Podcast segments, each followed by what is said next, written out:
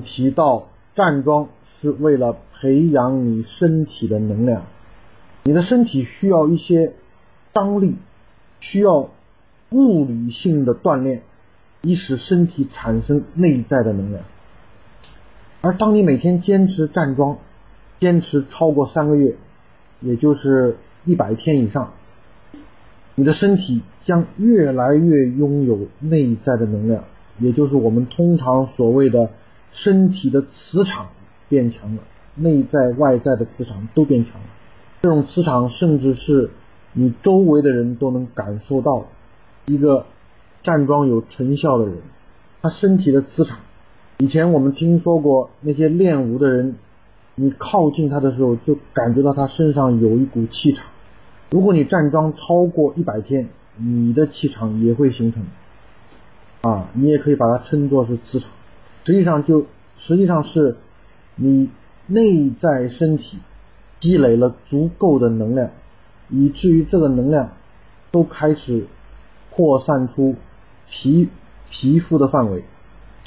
那么，这股能量，当你累积到足够饱满、足够深厚，它将被用于更深沉的事情。如果它没有被用于更深入的事情，它也可以被用于外在。对那些站桩产生能量的人，他可以内气外发，他可以帮助别人，啊，用他的这个磁场，用他的这个气，帮助别人。驱赶身上的一些寒气、寒湿，但他这样做的时候，对自身的能量是一定的消耗。当然，他可以这样做，但是如果仅仅是这样做，那真是大材小用了。因为你身体累积的这股能量，由站桩产生的这股能量，它属于能量的物理能量里里面的比较。低层面的一个能量，它不是一个高级能量，因为它完全产生于肌肉跟组织的运动，所以这股能量必须被进一步的提炼，进进一步的浓缩。那么怎么浓缩呢？有两种方式。我们上一周对一百天，你的站桩要连续一百天，身体才会形成一个完整的周期。啊，三个月是需要的。我们上一周提到，哦，这个我们上次提到的这个站桩，实际上是一个睁眼的，更加倾向于物理运动的这么一个站桩。如果你在这个站桩进入了能量饱满的状态，那么紧接着在三个月以后，你就可以具备资格。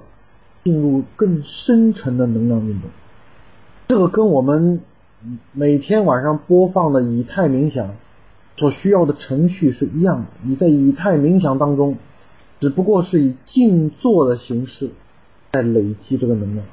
当然，站桩会更效果会更快，速度会更快，静坐也可以。当能量在三个月以后达到饱和，那么要么你选择进入。闭眼的站桩，不应该是睁眼的。要么你选择进入盘腿的禅定打坐，因为这两种方式都能够暗示你的能量向更内在的深处运动。否则，站桩的能量实际上更加倾向于向外运动。你站了四十五分钟，整个能量。磁场就会开始超出皮肤，并且包围整个身体。啊，站桩的能量是有外化倾向的，而静坐的能量，或者当你站桩的时候，你闭起眼睛的时候，你就在暗示你的能量向内走。这两种方式都可以采用，所以在道家里面，也到后来他们的站桩也是闭眼。他们变成了一种禅定，他们实际上只是站着禅定，无论你站着禅定、坐着禅定、躺着禅定都可以，它是促使能量向内走的一个暗示。但是这两件事一个是容易的，一个是难的。站桩是容易的，我们通过一节课的讲解，就已经把整个站桩的大致内外的方式原理都讲得很清楚，人人可以操作。所以站桩更更加通俗化，更加适合于呃几乎所有类型的人都可以站桩。但是禅定，尤其是闭起眼睛的禅定，要难得多。人们在站桩上很难会跌倒，但在禅定上，几乎百分之九十以上的人都跌倒。当然，这个跌倒出于很多种原因，有个人的原因，而从现在的呃情况看，更大一部分原因是由于外在接受了错误引导的原因，错误的教导。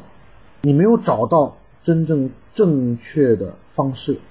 古人的书已经太久远了，而现在人对于那些古老经典的解释，里面几乎错的占百分之九十以上，错误太大。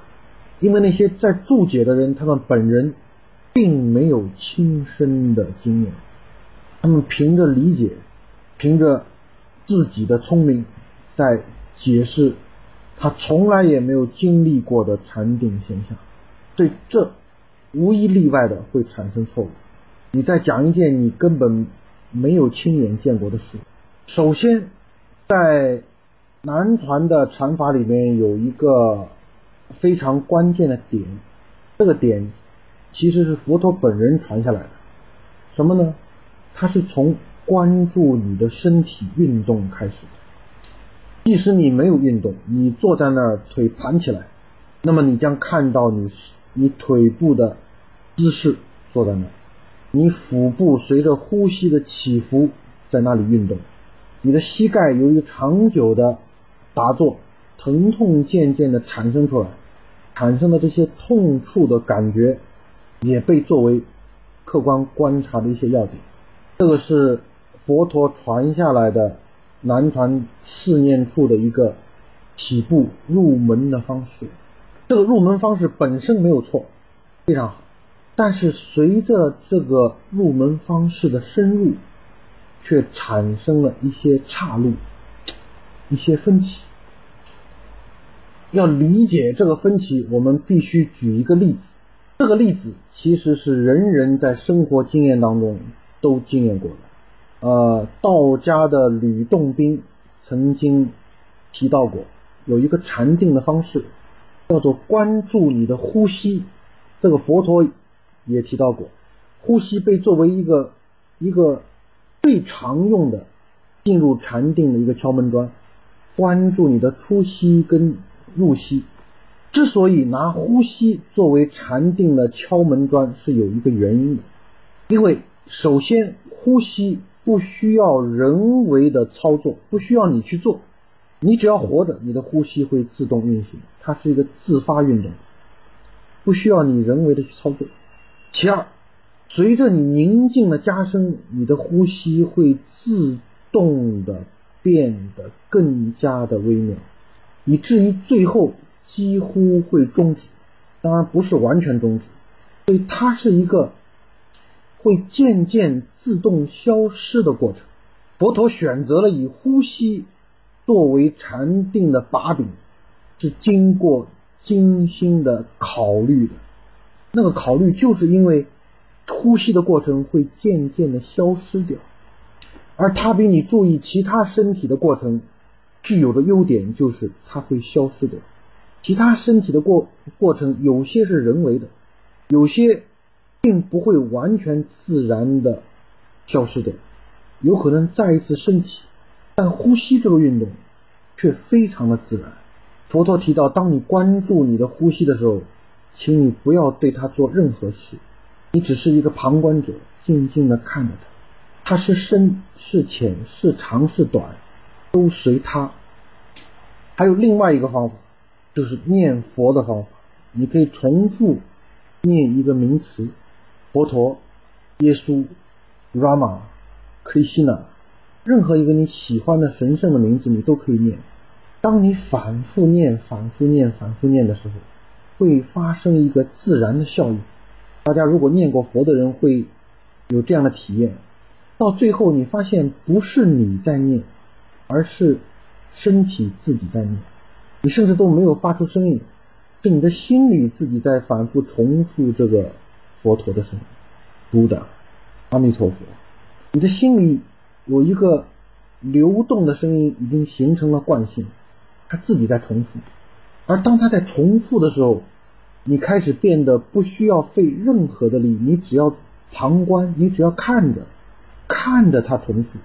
如果你看着它重复，它又会发生一个更深入的现象，什么现象？那个重复会渐渐的变得缓慢。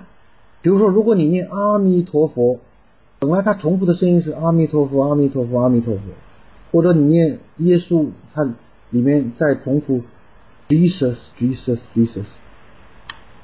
但是当这个重复变得自动化，而你变成一个旁观者，就有一个神奇的现象发生了：那个重复的轮子会变得越转越慢，那个声音会变得越拖越长，变得阿弥陀。那个声音越来越精细，越来越缓慢，而这种缓慢是令人享受的。如果你有这样的经验，你会发现它变得缓慢，反而更加有一种享受的成分。它似乎是携带着某种韵律，在缓慢的唱诵。无论你念的是什么，只要它变得自动化，它一定会渐渐的变得缓慢，而这个效果。其实和你观察呼吸的效果完全一致。当你观察呼吸，一开始你会忍不住会去协调你的呼气吸气，你几乎无法控制你去协调它这种主动性的行为。你如果现在观察呼吸，你就觉得呼吸很不自然了，因为你的思想会冷忍不住要伸手插手到里面，想要协调它。但是渐渐的。这种思想插手的行为渐渐淡化，你的呼吸再次变得柔顺平缓。而当你更加深入的时候，你会发现你的呼吸变得更加的细长缓慢了，以至于最后你甚至无法感知到呼气跟吸气，它变得如此微弱，如此的慢，慢到几乎无法感知的程度，也就是被你感知的这个客体自。动的消失了，这个就是它设计巧妙的所在。它的设计是用一个专注的方法，让让你首先停留在一个点上，而那个巧妙在于这个点会渐渐的离你远去，渐渐的消失掉。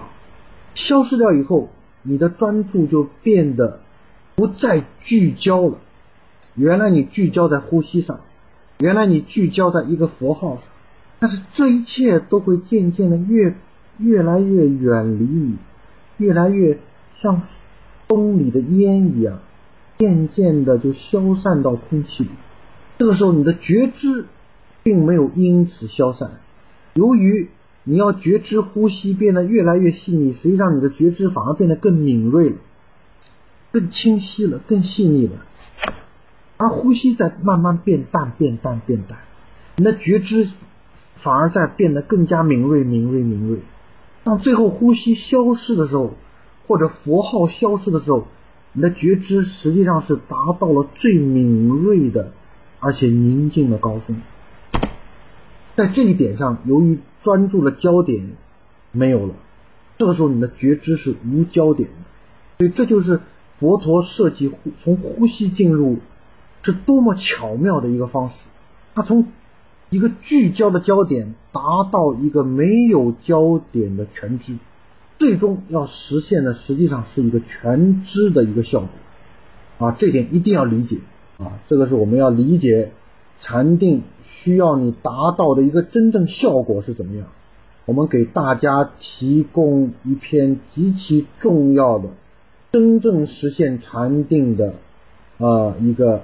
克里希那穆提的一篇文章，这篇文章我会给大家摘录其中的一段话。这段话尤其重要。我之所以把这篇文章贴出来，就是因为他的这段话非常非常重要，它几乎是整个禅定的一个核心。我把它贴在大群跟二群里面，大家可以仔细看。这段话提到，他说：“当你在冥想当中，当你是一个没有觉知者的纯然的觉知。什么叫没有觉知者的纯然的觉知？我待会儿告诉大家，用实际例子来告诉告诉大家。现在我们先理解后面一部分。当你是一个没有觉知者的纯然的觉知的时候，就是与无限神交。而在这种觉知当中，你虽然看到客体，却对客体没有任何的经验。也就是你看到，就好像完全没有看到。你的眼睛是睁开的，周围充满了各种客体，而这些客体没有任何重要性。你虽然照样看到这些客体，但没有任何辨识的活动。什么叫辨识？就是分别识。你现在的意识状态是全观的，是无分别的。无分别意味着它不可能有焦点，你明白吗？当你的注意力集中在一个点上，这就是分别。你集中在现在集集中在电脑屏幕上，你把你的能量、你的注意全部投射在这个屏幕上，这就是你的注意的焦点。当你注意到你电脑屏幕的时候，意味着你对周围、你旁边的茶杯、你旁边的桌子凳子的注意力是下降的。你百分之九十的注意力在屏幕上，而周围只获得了百分之十的注意力。这种叫做专注，而不叫做禅定。直到有一个片刻，如果你对一个事物一再的重复，比如说重复呼吸、重复佛陀，你对它一再的重复，感知感觉到习惯。当你对它变得习惯，你的注意力就会向内抽回，因为不必要过多的注意了。你的神经系统有一个。自我防御的机制在里面。当一个事物是新鲜的，你就会全神贯注的注意它；当一个事物变得一再的重复，你对它的注意力就会渐渐的抽回，因为没有必要注意它，它就是这样，它一直在重复老老的动作，一个同样的佛号，一个同样的呼吸运动，这时候你的注意就会抽回。而当你注意抽回的时候，意味着你对旁边的注意，你对电脑屏幕的注意。跟对跟旁边茶杯、桌子、椅子旁边周围环境的注意，就变得平等了，无分别了。你的注意力就不再是聚焦化的了。这个时候，当你不聚焦于任何事物周边的任何事物，克里希那摩提跟你讲，当你对周围任何的客体虽然睁开眼，但没有任何辨识的活动，没有任何聚焦的活动。换句话说，换言之，就根本没有经验存在。你对周围的一切事物都没有，虽然看到，但没有分别的经验存在。这个时候，意味着你的意识已经跟全体、整体合一了。它是一个与无限神交的经验。你的意识现在没有专注于看任何一个具体的事物，却看到了整体。它自然的看到了整体，但是它对整体又没有任何的聚焦。那么这个话听上去很理论，你也许感觉到仍然摸不着头脑。所以我现在要教你一个非常容易的切入方式，让你知道什么是没有觉知者的觉知，纯然的觉知。好，大家现在坐好啊。大家现在，请你自然放松的坐好，把你的左手放在你这个丹田的前方或者肚脐的前方，右手放在左手的上边，两个手完全放在垂下来啊，你两个手完全放在大腿上面，右手在左手上面重叠，坐正你的后背。双脚左右脚垂腿，如果你是打坐也可以，我并不要求你非要盘坐。你现在如果是垂腿，请请自然的捶腿，而且脚底心、脚底板轻松的踩在地面上，宽度大概是你脖子比你脖子的宽度，两脚中间的宽度比你脖子的宽度稍宽一点点啊，这样的宽度，坐正你的后背啊，放正你的头部啊，轻轻的转动几下你的头部，让你的头部轻松自然。转动一下你的后背，让你的后背轻松自然，不要靠背，坐正你的后背。当这个你的整个姿势完全妥当、放松、镇定的时候，右手放在左手上的时候，先安静下来十秒钟啊，非常自然的安静下来十秒钟。你可以闭起你的双眼啊，闭上双眼，只要听我讲就可以了。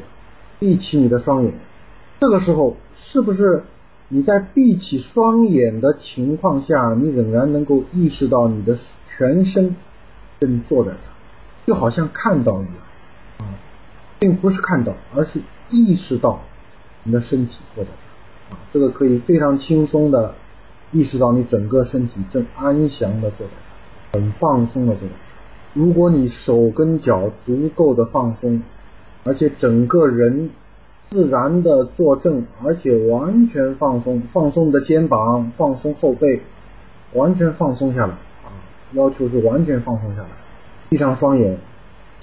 好，我要求大家一个很小的技巧啊，大家听仔细啊！现在感觉你的两个重叠的双手是粘住的，或者是融合的，它们开始相互粘住了，融合了。它们变成一个一个手或者一个一个物体，并不是一个能够分开的双手，而是粘住的、融合的，变成了一个圈。而你的双脚接触地面的双脚也是粘住的，好像跟地面完全粘住了。啊，这个应该很容易吧，并不难啊。而你的臀部现在跟凳子也是粘住的。任何接触到凳子的地方，比如说大腿的下侧、臀部，都跟凳子粘住了。现在你的双脚、臀部、双手都粘住了，好像水、好像冰淇淋融化一样，完全粘住。当你感受到你的手脚、臀部都粘住的时候，会有一种更加镇定的感觉，稳定的感，稳定感。这个时候会有一个奇妙的现象发生，什么现象？你闭着的双眼开始感觉到坐在凳子里的人，当你手脚臀部都是粘住的时候，你突然看着这个凳子里的人，闭闭着闭着的双眼看着凳子里的人，好像他不是你，他是粘在凳子上的另一个人，对不对？这个现象很自然吧？你突然觉得。他是一个粘在凳子上的另一个人，他好像并不是你本人。一旦你的身体是粘在凳子上、粘在地面上的，你就会自然的、自然的感觉到他好像是别人，他好像更属于这个地球了，而不属于你。他更属于这个房间了，他跟房间似乎是一体化了，有没有这种感觉？它跟这个房间、跟周围的环境都一体化了，而不属于你了。你的身体这个肉身似乎回到了大地，它跟大地相连了，跟房间相连了，跟凳子相连了。唯独分开的就是你的觉知，你的觉知跟身体分开了。大家有没有这样的经验？是不是很很神奇？这个经验其实来的并不是很很困难。它是一个很神奇的经验，这个经验意味着什么？意味着佛教里的两个字，一个词，叫放下。你放下了什么？你此时此刻完全放下了你的肉身，你把你的肉身还给了这个世界，还给了大地，还给了这个房间，而你。实际上本来就应该把你的肉身还给创造出它的这个世界，这个是一个禅定的入口。为什么说这是一个禅定的入口？意味着你将你的身体完全放下了，而你的意识却高高的升起来了。当你在这样做的时候，请大家不要睁开眼睛。对，有一种把身体放在那的感觉。当你在这样做的时候，我们要进行下一步，第二步。当你完全把身体粘在这个凳子上，粘脚粘在地面上，你感觉你把你的肉身完全放在了这个房间里啊，跟房间合一了，整体了。我刚才告诉大家，你闭着的双眼，意识到这个身体坐在。而当你把身体粘在这个凳子上，粘在这个地面上，粘在这个房间里的时候，第二个现象就自发产生了。什么现象呢？一开始我告诉你，你只要意识到你的身体，而现在你情不自禁的不仅意识到你的身体，你也意识到了身体周边的凳子、地面以及周边的环境或者空气。你的意识突然间从一个聚焦在身体上的状态，变成了意识到周围的一个大概整体的环境，是不是这样？你的聚焦突然间丧失了，因为一旦你把你的肉身还给这个世界，你就不可能再聚焦在肉身上，你注定会自然的实现一个。全知全观，这就是为什么佛陀在大念住经告诉他的门徒：你在觉知的时候，你要觉知你的脚底踩在地面上的感觉。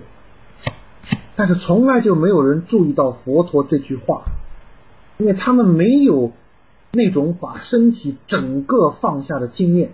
没有这种感觉，感觉他们没有经验过，他们是把身体当做一个身体腾空来经验的。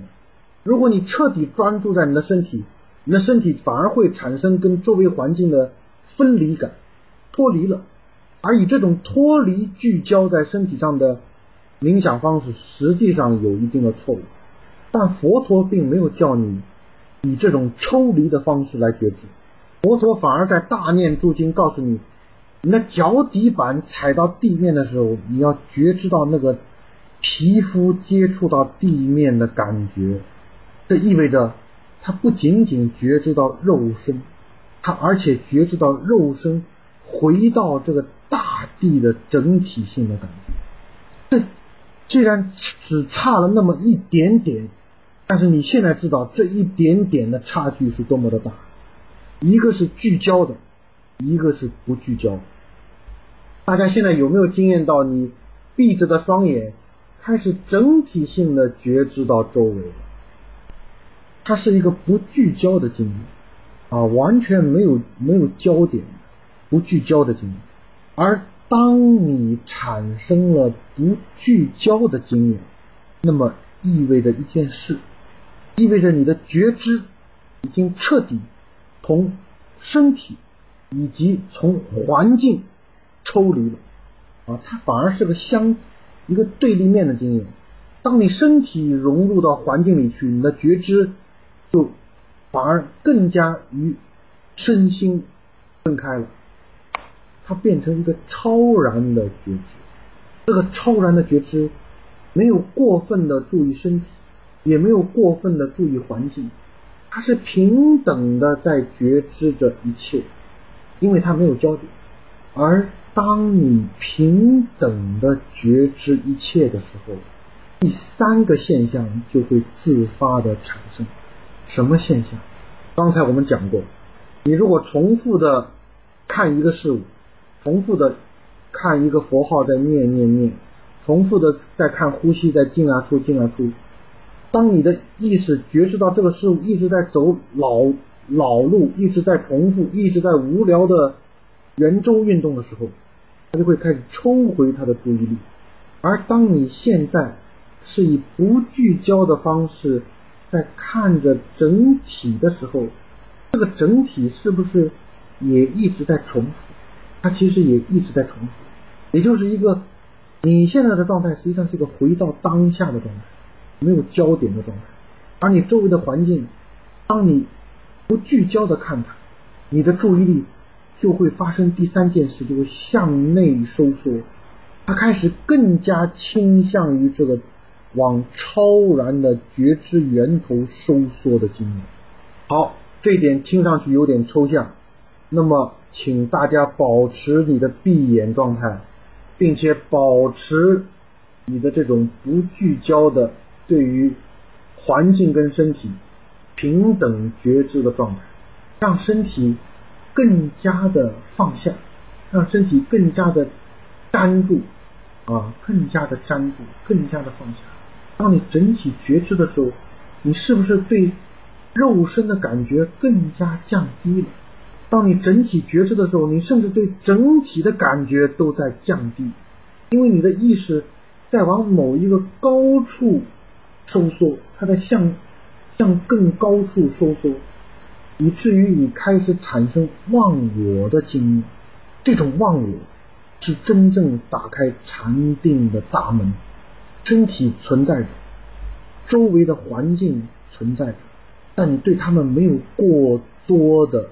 专注，你极大一部分的注意力现在更多的在上升的过程当中，你的觉知在情不自禁的上升，因为环境跟身体合一了，你不必要对他们产生过多的觉知力，所以你的觉知会自动的上升，而你的整个身体由于觉知的上升，能量会随之上升。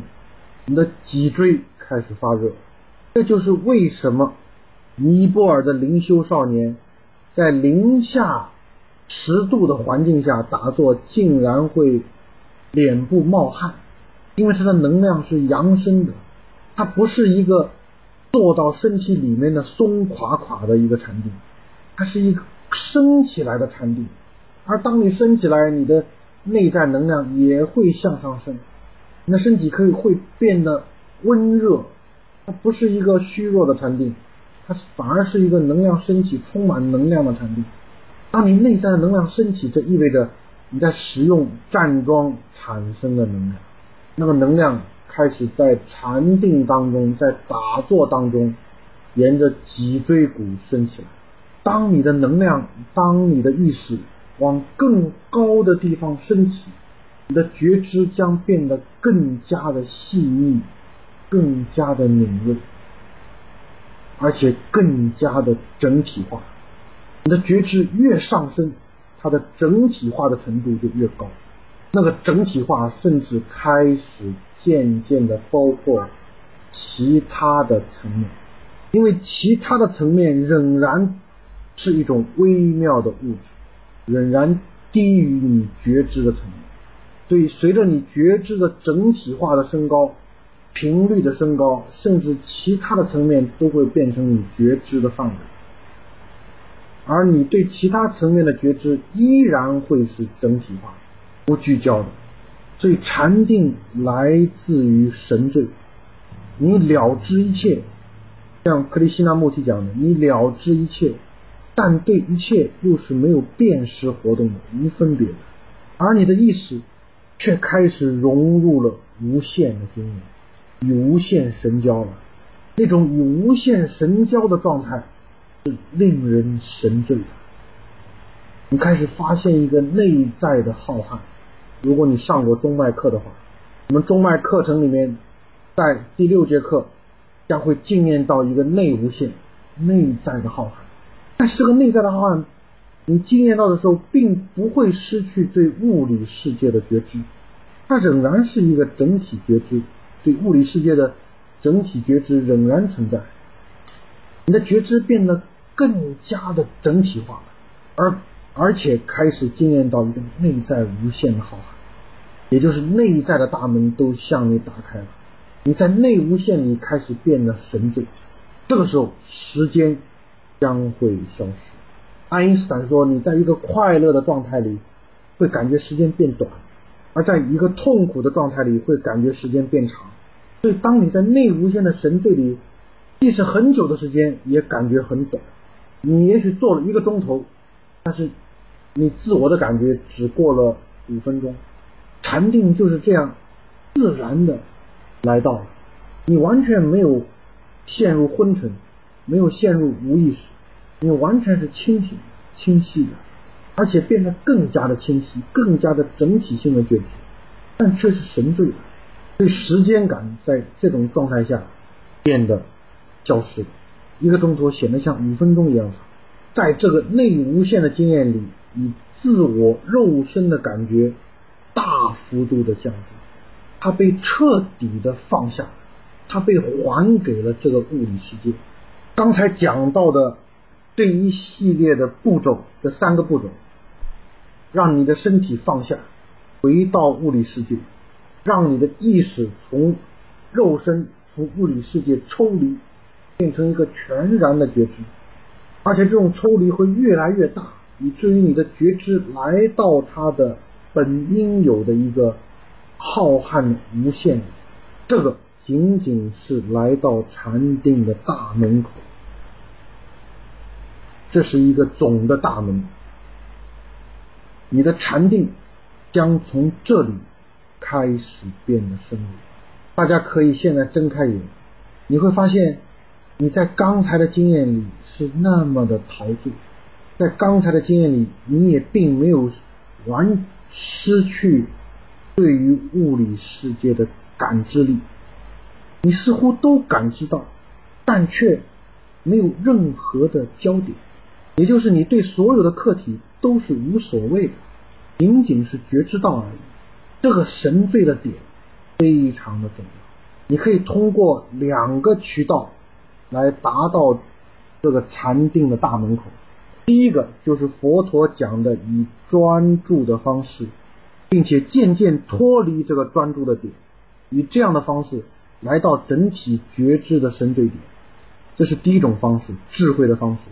第二种方式就是天主教用的方式，奉爱的方式，你可以。先向上融入，融入上帝，融入挚爱，用你的爱先向上融入。这种向上融入也会使你产生分离的觉知啊，所以这是手掌的两面，内无限，内在的浩瀚，内在觉知达到的这个光明的源头。我不知道大家在做刚才，呃。向上融入的时候，有没有感觉到变得更加明亮？你如果参加过中脉课程，你将理解这个明亮，你将真正能够掌握这个明亮。你现在也许还不能那么熟练的掌握住融入这个能量，但是如果你真的使你的内在能量沿着脊椎上升啊，并且达到第七个中心，你将有能力主动的融入这个能量，在这个明亮当中。就是彻底的全知，一个没有焦点的觉知状态。所以要理解所有觉知的方法，无论它从爱的那个方向进去，还是从专注的方向进去，最后他要达到的都是无焦点的觉知。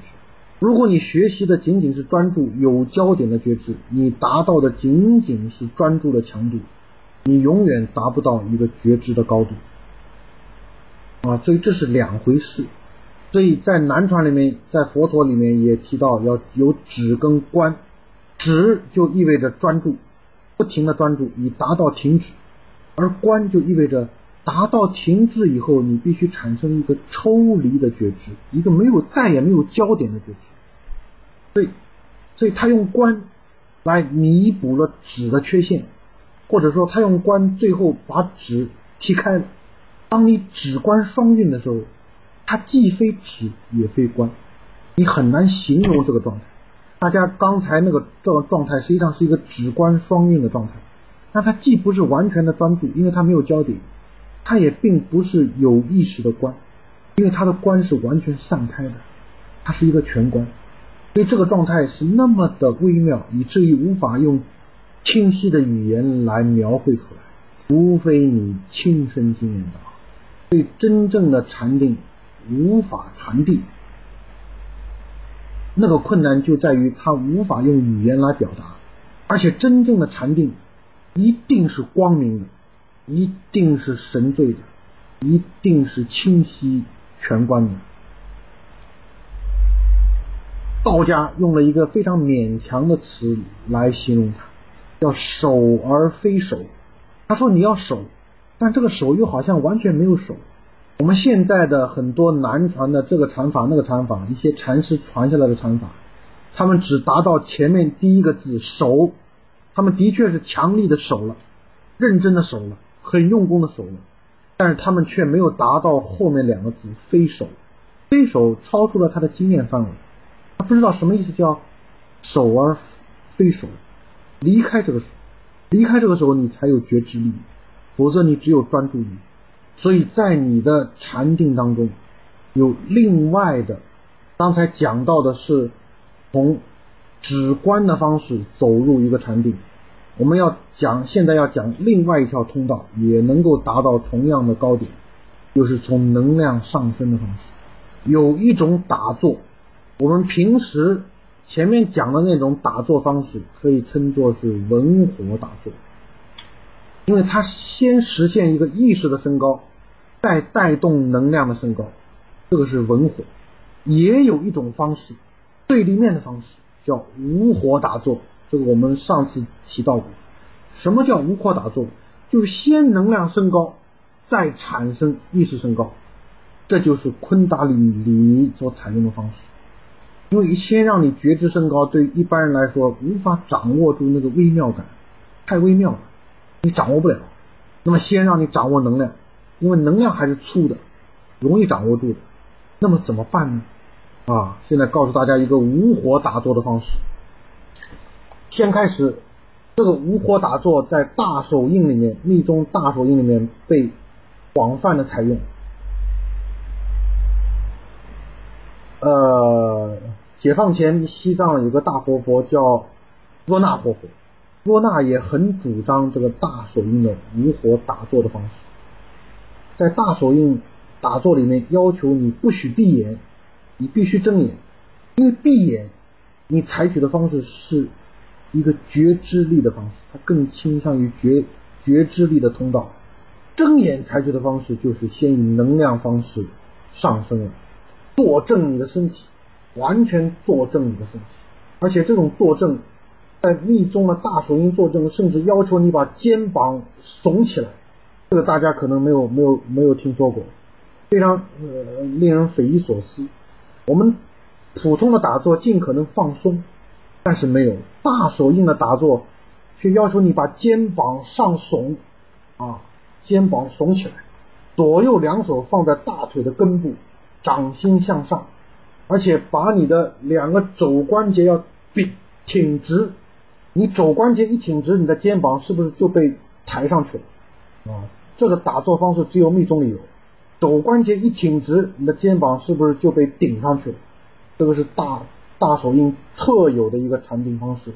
同时要睁眼，这个时候意味着他在人为的创造一个向上的动力，你的脊脊椎骨。一定是向上挺立的。如果你有以太冥想的基础，你立刻会感知到，你这个动作一做出来，你的脊椎就开始有能量向上走了，因为它是强迫性的，强迫的能量从脊椎上上冲。你以这样的打坐方式，你很难会睡着，因为它绝对是一个吊精神的方式。大家会了吗？我呃，我这里面没有照片，呃呃。我可以找一张照片给大家，没有，我这个电脑里暂时没有这个这个打坐样子的这个照片。呃，总之就是两手掌心向上放在大腿根部，同时挺直你两手的肘关节，这时候你的肩膀会被顶上去，两个肩膀左右肩膀都会被顶上去。以这样的方式睁眼，你将感觉到脊椎能量的自发上升。但随着脊椎能量的自发上升，你的自我感实际上是在增强，而不是在减弱。你的自我中心感反而变强了。当你脊椎的能量上升到头部，如果你知道头部中脉如何规划、如何运转的话，你的脊椎能量将会上升到头部中脉的顶端，融入光明。在这个光明下，你突然会自发的产生全观，产生一种全意识。所以它是先触发能量上升，再带动意识的超越。大家如果在平时禅定当中，不一定要把手做的这么吃力，你仍然可以以刚才的方式，以放松的方式做。但是，怎么样要实现这个无火升起呢？你就必须挺直你的后背，在专注中，先使能量从脊椎升起来。这个时候，你的全身都会发热。当你能量来到脊椎的高点。第七个中心的时候，意识就会进入光明，在这个光明当中安住下来，自然的全观以及向内的神罪都会自发的以平衡的方式来产生，而你的重点将放在那个意识融入光明的神罪当中，这个是重点，因为物理世界不是重点。物理世界不需要你关心，它仍然会照常存在。而你要关心的是你的意识是否融入了源头，这是你要关心的。全观是内无限与外无限的平衡，不完全是内无限，它必须实现一个内无限与外无限自然的平衡。所以大家在。无火打坐当中有没有感受到脊椎后背都发热了？这是一个前提。你的脊椎骨能量，大家有没有发热？有啊。这种热是一个真正重要的前提。你如果打坐越坐越冷，就说明这股脊椎的能量没有升上来。所以最好在你打坐的时候，你要学会升起这股能量。这股能量的升起。会伴随着意识的上升啊，这个非常重要。当你的意识来到内在无限，来到内无限的时候，就是你禅定的大门啊。我们我们这个学学习过中脉课程的人，将会对内无限很有经验啊，将会对内无限非常有经验。但是内无限仍然是极其深奥的。我刚才提到，你的内无限不能完全向内。如果你的内无限完全向内，仍然是一种失衡。你的内无限必须携带着全观，也就是说，内无限是事物的一极，而向外的全观是另一极，它必须实现两极的平衡。所以这两极，这两极必须平衡，否则你还是会失衡。所以禅定这件事情必须有真正的亲身经验。否则你很难会找到正确的方向，你非常容易会掉到一级上，你就失衡了。所以当你在禅定当中，这个古人曾经有一个比喻啊，我给大家讲一下。古人讲禅悦法喜仍然是一种障碍。你现在知道为什么禅悦法喜是一种障碍吗？你在那个陶醉里太陶醉了，以至于对外的全观就丧失了。你喝醉了酒，醒不过来了，这种全意识状态就没有了，你的全观没了，你只只剩下内无限了，而全观没了，那么你也失衡了。一个人不应该太沉醉于这种内无限，仍然应该取得一个全观的平衡。这个时候意味着你在使用你内在的浩瀚，看着这个外在的整体。这才是一个完整的平衡。这个时候你会自然的欣喜，非常的欣喜啊，莫名的欣喜。所以真正禅定做得好，一定会有喜悦。禅定不应该是一个枯燥，像木头人坐在那这么一个状态。禅定一定是喜悦的，越做的越深就越喜悦。所以这个是今天关于禅定的一些。